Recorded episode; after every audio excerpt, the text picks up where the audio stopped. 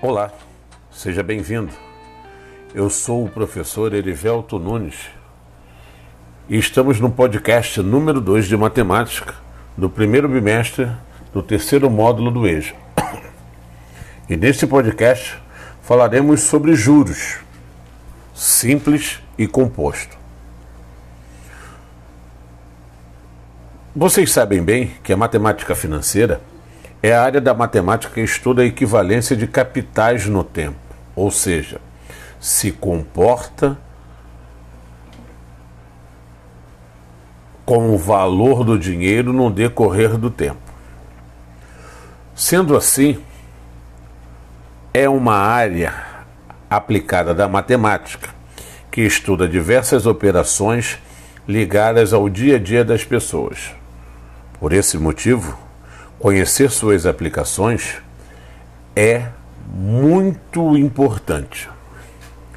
Como exemplo dessas operações, podemos citar as aplicações financeiras, empréstimos, renegociação de dívidas, ou mesmo tarefas simples, como calcular o valor de desconto num determinado produto.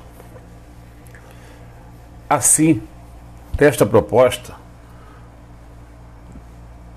temos o que chamamos de juros, que pode ser simples ou composto. Os juros simples ou compostos são, calcula são cálculos efetuados com o objetivo de corrigir os valores envolvidos nas transações financeiras, isto é, a correção que se faz ao emprestar ou aplicar uma determinada quantia durante um período de tempo. O valor pago ou resgatado dependerá da taxa cobrada pela operação e do período que o dinheiro ficará emprestado ou aplicado. Quanto maior a taxa e o tempo, maior será esse valor. Mas é importante saber que há diferença entre as duas modalidades de juros. Enquanto nos juros simples a correção aplicada em todo o período leva em consideração apenas o valor inicial envolvido, nos juros compostos a correção é feita em cima dos valores já corrigidos.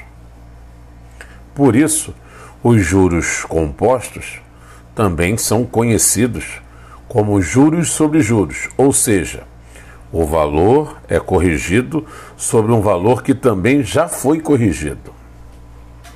Sendo assim, para períodos maiores de aplicação ou empréstimos a correção por juros compostos, fará com que o valor final a ser recebido ou pago seja bem maior que o valor inicialmente aplicado ou emprestado.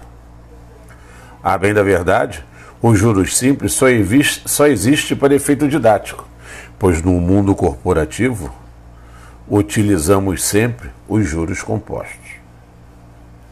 Assim, chegamos ao final de mais um podcast. Um forte abraço e até o nosso próximo encontro.